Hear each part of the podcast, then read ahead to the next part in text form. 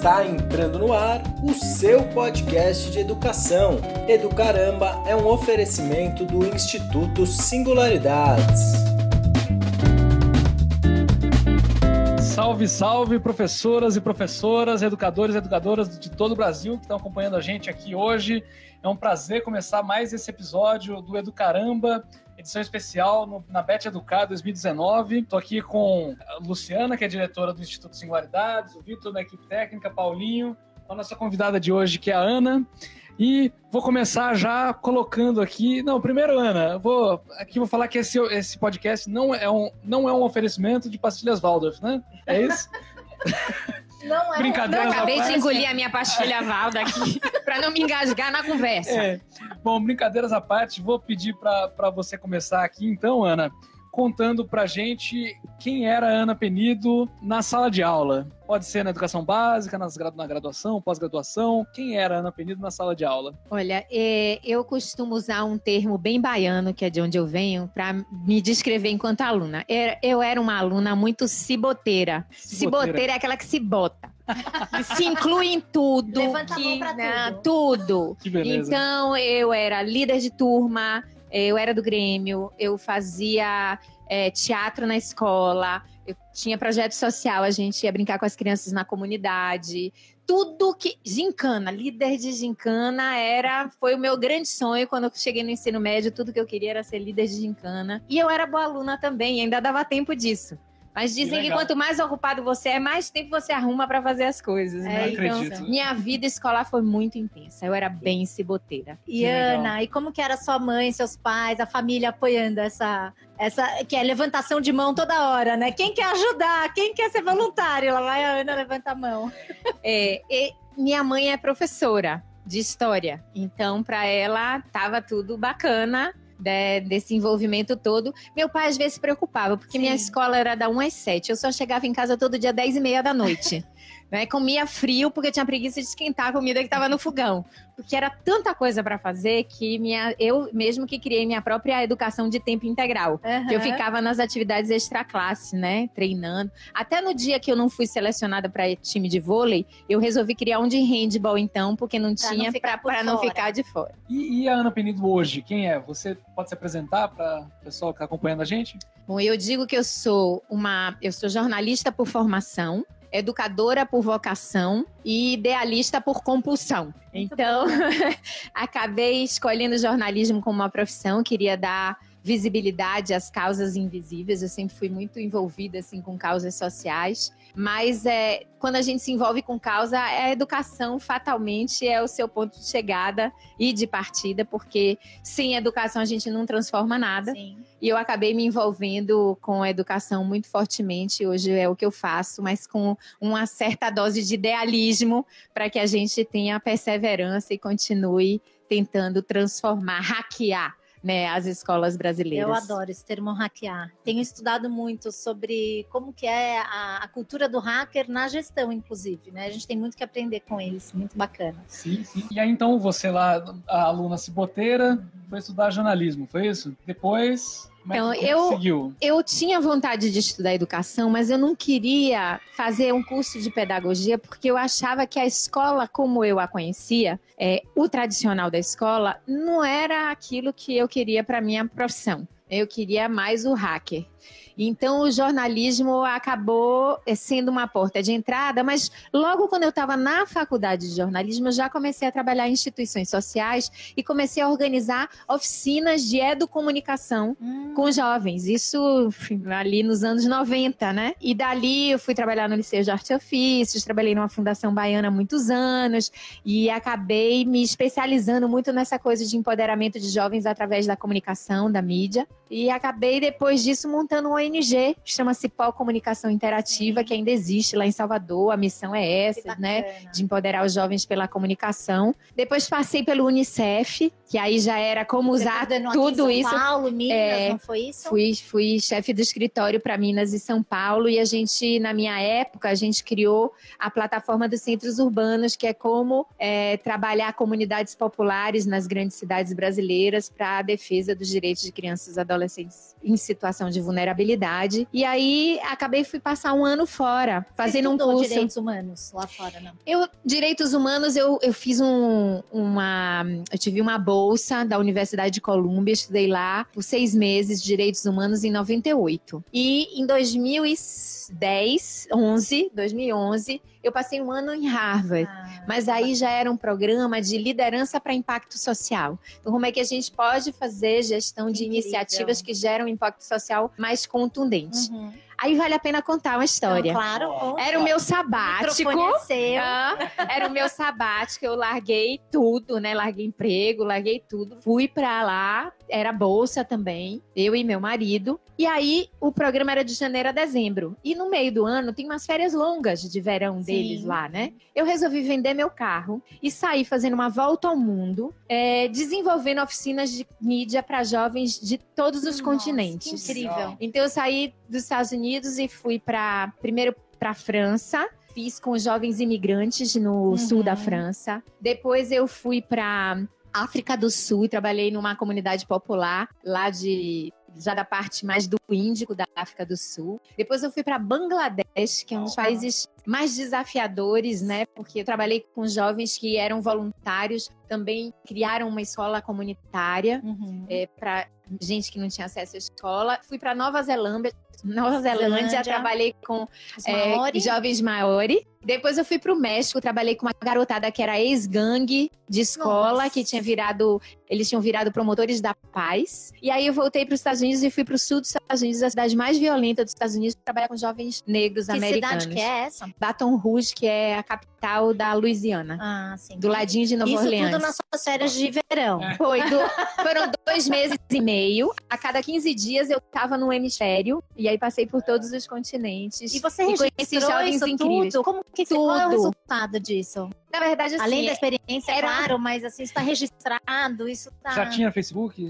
já tinha, Já tinha. mais ou menos. É. É, era, não era tão popular. Eu não era assim tão Aham. dada a coisa. Sim. Mas eu continuo em contato com os jovens que trabalharam comigo através do Facebook. Legal. Na verdade, eu, filmei, filmei tudo isso. Os jovens mesmo, eles Ai, filmavam tudo. Eu acabei não editando esse material, tem uma pena enorme. Mas seria lindo fazer Seria isso, lindo. e muito Um dia- atual e um tema extremamente atual. Super atual. Quando você falou da França, nos imigrantes, você Os tá- dilemas da acontecendo. juventude Os do continuam. século XXI continuam ainda os continuam. mesmos, né? Dificuldade de, de encontrar propósitos, de ter uma Sem escola dúvida, que tinha inclusão. significado, de pensar numa, num projeto de vida com, que, em que o trabalho seja uma- um fator de realização, né? Sim, Em que eles se encontrem mesmo. Difícil. é. Bacana. Teve aqui mais cedo hoje com a gente a Paula Miralha, do Nexo Jornal. Pessoa incrível e tal. E a gente estava comentando um pouco sobre essa, esse momento em que professores, educadores estão cada vez mais próximos de serem comunicadores e o oposto também, né? Ensinarem sobre o Brasil, sobre o funcionamento do mundo Hum. para todos, né? Queria que você contasse um pouquinho como é que você, se você vê essa intersecção acontecendo, se você vê esse movimento, né, de, de professores com uma demanda de se tornarem cada vez mais comunicadores e comunicarem, né? E, e vice-versa também, né? Como Perfeito, que o claro. jornalismo tem a ver com a educação, porque, de novo, a gente está trazendo. Teve uma conversa com o Caio Dibi, que Sim. também é jornalista, olhando para a educação e atuando, então é uma conexão muito forte. É tão interessante, né? Porque quando eu comecei a estudar jornalismo, os professores falavam dessa coisa da imparcialidade. Eu nunca consegui ser imparcial nesse sentido de que eu sempre tive causa. Então, eu sempre estava interessada em defender algo, advogar por algo. E, e a comunicação é um instrumento de poder fantástico para você transformar pessoas Claro. e transformar comunidades, realidades. Então, tem um poder aí que foi sempre subutilizado da comunicação como essa capacidade mesmo de fazer com que as pessoas compreendam mais sobre si, sobre o mundo em que elas vivem, mas também é, a comunicação como chamado para ação, né? De Sim. chamar de dizer, todos nós temos uma responsabilidade. Não, não adianta a gente ficar cobrindo o palácio, cobrindo o governo e, e, de alguma forma negligenciando toda a ação que a sociedade civil também faz, Sim. que é fundamental. E é dar voz, né? Dar voz a, a grupos que se reúnem e, ou indivíduos que consigam, através da comunicação, se fazer ouvir. Exatamente. E E aí, comunicar. nesse de grupo, grupos se fazem ouvir, quando o professor também ele é um comunicador, tem mil ganhos. Né? Primeiro que ele consegue fazer-se compreender. Muitas Sim. vezes o professor, o aluno consegue entender, Uhum. né? O professor, o professor não faz esse exercício da empatia, de construir o link. Não adianta ser o ensino. O que é, que é importante é se o aluno aprendeu. Sim, sem Né? dúvida. E, ao mesmo tempo, a comunicação é esse fator que ajuda a desenvolver uma série de competências. Então, quando a gente fala da educomunicação, você aprende a é, pesquisar a realidade, a interagir com pessoas, a fazer perguntas. Tem coisa mais importante hoje em dia para o conhecimento, para você ser um aprendiz para a vida toda, do que saber fazer boas perguntas. Que é mais importante do que ter as, as respostas, É, né? É e ao mesmo tempo produzir mídia, Uhum. sabe? Você tem que fazer um projeto, você tem que ter um tema, você tem que se aprofundar nele, você tem que desenvolver um produto, tem prazo, tem público, você tem que depois disseminar esse produto, entender qual é o impacto que ele gera. Então, projetos de mídia são muito poderosos enquanto ferramentas de educação. Então, esse é um desafio. Você consegue pensar em mais, em outros desafios? Que, E eu queria só complementar, porque tudo que você trouxe, isso tudo faz sentido também se a gente tiver responsabilidade nessa comunicação, né? Então, no tempo hoje que a gente fala muito de fake news e muitas coisas vêm acontecendo, e presidentes são eleitos, né? Não é só no Uhum. Brasil, no, no mundo inteiro, através das mídias. Então, como é importante a responsabilidade nessa comunicação, nessa troca entre educação e comunicação. É, sem dúvida. Eu acho que tem duas coisas aí nessas duas colocações de vocês, né? A primeira é que as tais 10 competências gerais da base, que elas Uhum. são importantes para o ser Ah, humano estar você preparado trouxe. para enfrentar os desafios do século Uhum. XXI, elas também valem para o professor. Né? O professor ele precisa ter é, valorizar o conhecimento, saber acessar o conhecimento, saber ter pensamento crítico, criatividade, capacidade de comunicação, projeto de vida, porque se, se para ele a docência for um emprego, Uhum. não vai rolar, entende? Sim. A gente, a gente é muito mais é, produtivo, a gente realiza muito mais quando o trabalho para a gente tem esse sentido Sem maior dúvida. da realização pessoal também. né? E ao mesmo tempo, a questão da empatia, da colaboração, né? Poder trabalhar com outros professores, com os próprios alunos e da própria responsabilidade dele, enquanto um professor que é um cidadão e que forma outras pessoas para Sim. também exercerem sua cidadania, né? E aí nesse sentido, uma das competências é justamente a capacidade de argumentar com base em dados, fatos e evidências, né? Quer dizer, o quanto que esse professor, não só o que ele fala na sala de aula está respaldado, mas quanto que ele também demanda que seus alunos respaldem aquilo que as opiniões que emitem, né, as ideias que constroem, porque eu acho que quanto mais a gente mesmo aprende a falar com base na verdade, Sem mais a gente tem o antídoto contra a fake news. Perfeito. Isso. É, eu estava agora mesmo fazendo a minha palestra aqui na BET, né? E uma das coisas que eu falo muito assim, é preciso que o professor conheça o aluno. Ele precisa saber quem é essa criança que já nasceu no século XXI, quem é esse adolescente, quem é esse jovem, quem é esse adulto que volta para a escola, é, o que sente, é, o que pensa, quais são suas dores, quais são os seus sonhos. E ao mesmo tempo, como é que aprende também? O que, que a, a neuroeducação está falando, a neurociência está falando de como é que as sinapses vão acontecendo ali, os processos de aprendizagem e os próprios hábitos de aprendizagem dos, dessas novas gerações. Né? Então, conhecer o aluno é fundamental. E não só o aluno de maneira geral, assim, a média, mas conhecer cada um dos seus alunos. Eu sei, às vezes eu tenho 100, 200 alunos.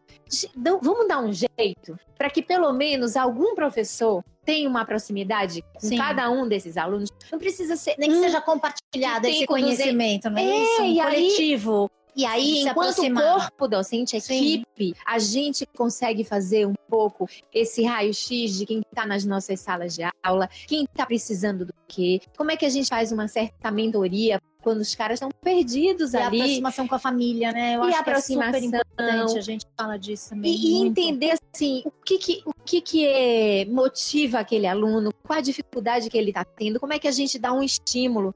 Na verdade, quando a gente pergunta para todo mundo qual foi o professor que fez muita diferença na sua vida, é sempre aquele professor que te percebe, que te torna especial, Que te que, tem um olhar para você que diz: Eu sei quem você É é, você pode mais, você é capaz, é, você tem talentos, você Uhum. tem potência.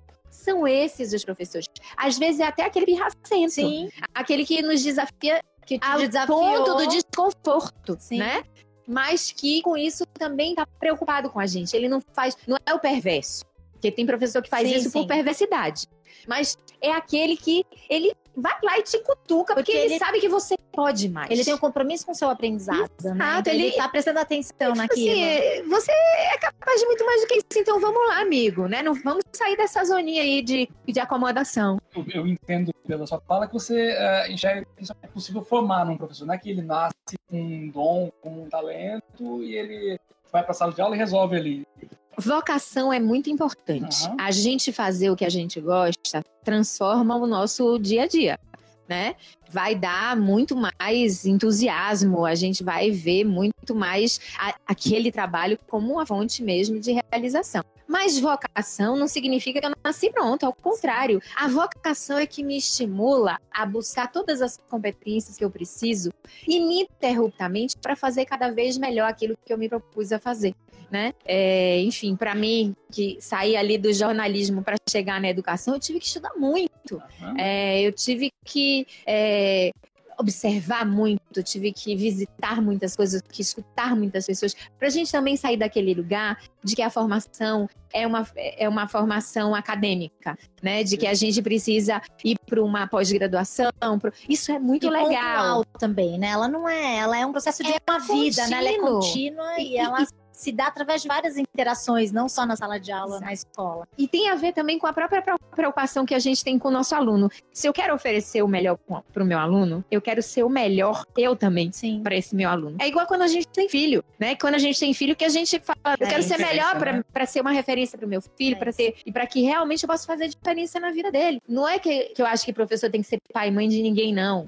Mas é em qualquer lugar que a gente vai, quando a gente tem responsabilidade para com pessoas, a gente precisa ser o melhor para essas pessoas. E nessas, eh, desde essas andanças, né, você trabalha muito com jovens, né, com as culturas juvenis e tal, e a gente vê algumas reformas chegando aí, né, ensino médio. Queria que você, se você puder contar um pouquinho da sua perspectiva sobre isso, sobre essa sobre a necessidade ou não de reforma, sobre quais caminhos elas deveriam tomar. Olha, reforma para mim da educação é uma. é- não é opcional. É, a- o modelo de escola que a gente tem, ele é um modelo antigo, obsoleto. Ele não foi feito para os alunos que a gente tem hoje na nossa escola. Redesenhar a escola para que ela faça sentido para os alunos e também para que a gente possa é, educá-los para os desafios da contemporaneidade. Né? Não adianta a gente ficar só garantindo que eles tenham acesso a conhecimentos produzidos historicamente pela humanidade. Tem que saber o que é que faz com esse conhecimento hoje. Para dar conta dos desafios, não só os desafios deles, mas os desafios da humanidade, É. do planeta. A gente tem que ser capaz de formar pessoas para transformar o mundo, não só para navegar no mundo. Sim. Né? A gente quer todo mundo um capitão ali da, da, É da embarcação, não só pegando surf na onda que foi gerada por outros. E pensando né? nessas resoluções de problemas de forma coletiva, colaborativa, que são Criativa. essas competências que a gente fala tanto, né? Na questão da educação integral, como que ela chega aqui?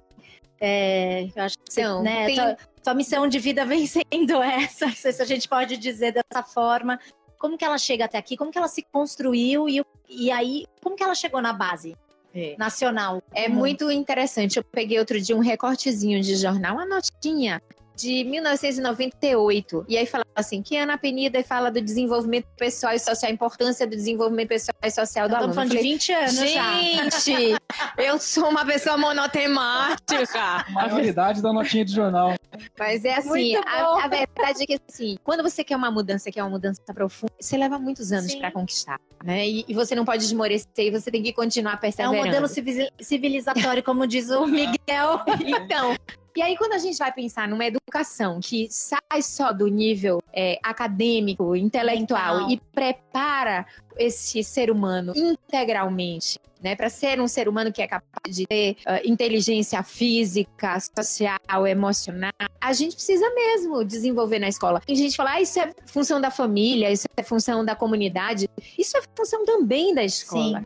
Quando o aluno vai para a escola, vai o aluno completo. Não fica Claro. metade em casa, metade no bairro. Vem tudo, né? E aí, se o aluno chega lá e não sabe dizer por favor e obrigado, a gente vai precisar dizer: olha, aqui na escola você fala por favor e obrigado. Se ele não tem uma postura crítica, a gente vai precisar trabalhar isso. Se ele não sabe se relacionar com as pessoas, se ele é violento, a gente vai precisar trabalhar essa parte dele de, também relacional e por aí vai. Inclusive de tô angustiado, não sei lidar com a pressão, não sei lidar com a pressão do grupo, seja, a gente precisa. Sem isso hoje, somos pessoas com é, somos incompetentes para lidar com o mundo. Então a gente não quer formar aluno que seja incompetente, uhum. né? A gente quer desenvolver essas competências que são conhecimentos, atitudes, habilidades, valores.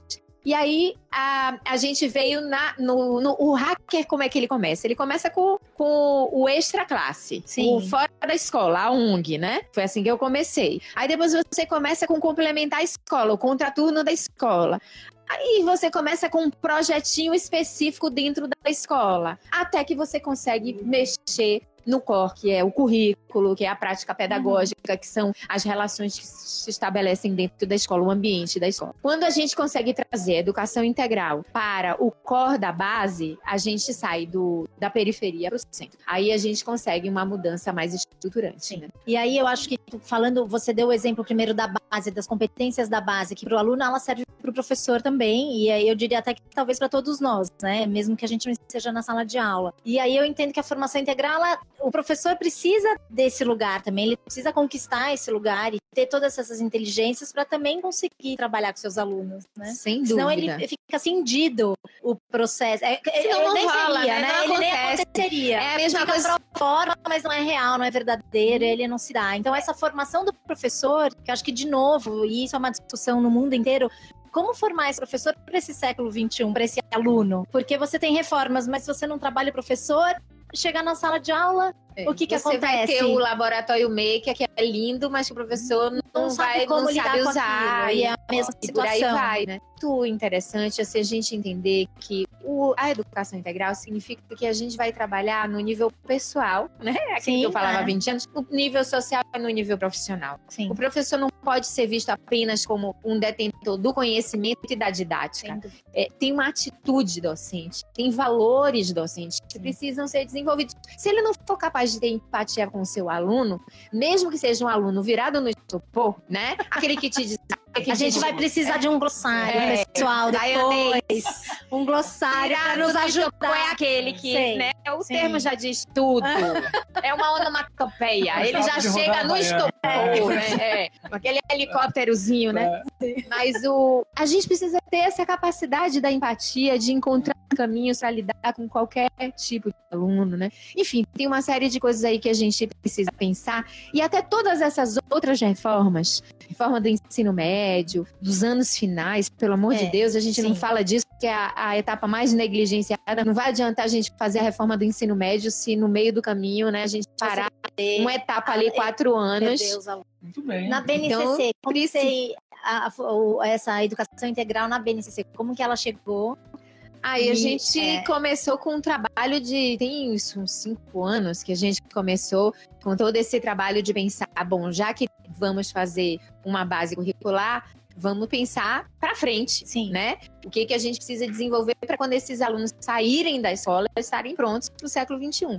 E aí começamos com um grupo pensando isso no movimento pela base. Depois isso foi agregando professores, foi agregando ativistas, é, muita gente para construir algumas referências, a gente pesquisou muito, chegamos ali em algumas competências que acabaram sendo incorporadas pelo MEC, é uma né? Grande vitória, e né? uma, grande, uma vitória. grande vitória. Agora, o grande desafio é, é fazer com que. É, Chegue na sala de aula. Eu gosto de dizer que o diabo mora na implementação, né?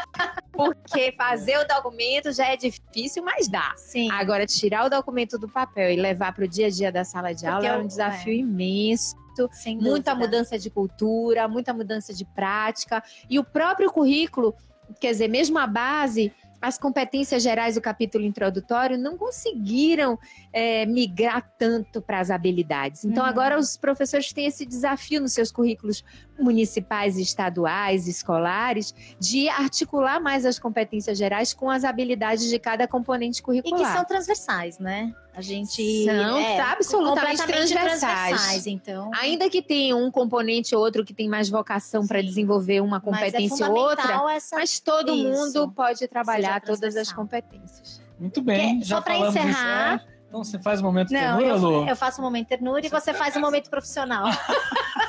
que o nosso profissional é o Renato. Eu tô aqui de orelhuda. Vamos lá, vamos lá. Que professor você quer home- homenagear hoje? Eu quero homenagear a Margarida Serrão, que eu vou ficar emocionada de falar sobre ela. Ah, eu Mas vou é que a minha escola também.